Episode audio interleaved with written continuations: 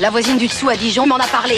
Tu sais que tu es Dijonais La ville de la moutarde On va dire Dijon. J'ai ma sœur dans la Côte d'Or. Mais vous êtes de Dijon Tu sais que tu es Dijonais si... Je te l'ai dit, je suis de Dijon. Tu sais que t'es Dijonais si t'es déjà monté au sommet de la tour Philippe le Bon. Il doit y avoir une belle vue là-haut. Carrément 46 mètres, soit l'équivalent de 6 étages. C'est pour ça que pendant très longtemps, elle offrait l'une des plus belles vues panoramiques de Dijon et des environs. J'aime les panoramas. Celui-ci est magnifique. La tour Philippe le Bon fut donc érigée au milieu du XVe siècle, un peu comme une cerise sur le palais des ducs, pour rendre hommage au duc, justement.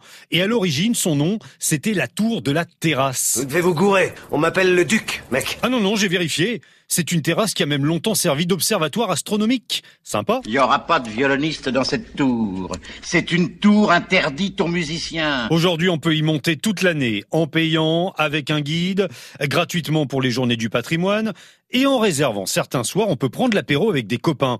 Mais pour ça, il faut se taper les 316 marches. hein. Ça se mérite. Faut pas monter une pierre d'une toise et demie dans un escalier à colimaçon. Bien sûr, des vues de Dijon en hauteur, il y en a ailleurs. Mais c'est depuis la tour Philippe le Bon qu'on a la meilleure. Cette nuit, j'ai été réveillé par des cris horribles. Un homme hurlait à la mort de la tour là-bas. Impossible de dormir.